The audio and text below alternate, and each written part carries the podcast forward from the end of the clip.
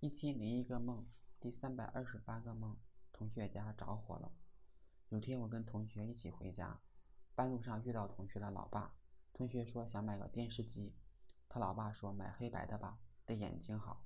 我忍不住插嘴说别买黑白的，一定要买彩色的，黑白的早就过时了。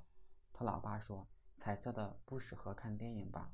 我说你那种黑白的电视机，垃圾堆里边都找不到。现在技术进步了，基本上都是液晶和 LED 了，看电影不在话下。路人都觉得我说的很有道理，对我赞不绝口。同学老爸牵着同学的手，另一只手摸了摸我的头，神情得意不已。这似乎让别人误以为我是他儿子。我晚上去了同学家，我和同学睡在一起。后来他老爸也来了，我发现他躺不下，就往外挪了挪身子。结果还是躺不下，我继续往外，结果只能睡到床里边的小平台上，这里木板很硬，睡得很不舒服。心想果然不是亲生的。第二天一大早我就起床了，却不知道应不应该找双拖鞋来穿，感觉不穿拖鞋会弄脏地板，我就去门口找了双拖鞋，然后发现房间里边很乱，有很多购物袋、旧衣服之类，我就找了一个塑料袋收拾起来。把垃圾装在一个袋子里面，把衣服叠好放在旁边。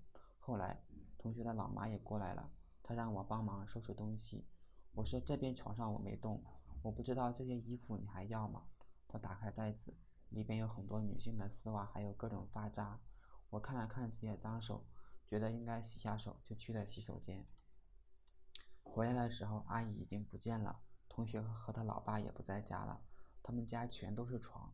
床和床中间还有空隙，似乎中间是一张吊床，而且他们家还是露天的。这床位旁边还有床位，好像是别人家的。床上都挂着蚊帐。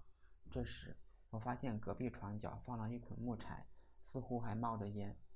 不久以后就着火了，引燃了旁边的床位，而我还在蚊帐里边。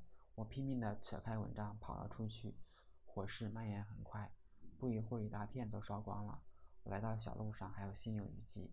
这时，小路上来了很多看热闹的路人，看着消防员灭火。消防员背着设备在地里边穿行灭火，但是地里的菜居然还是绿色的，没有被烧死，只是地里的野草着火了。很快，有一对很像同学父母的人过来了，我认错了，直到他们走到跟前才发现不是。我一直担心，他们认为是我放的火。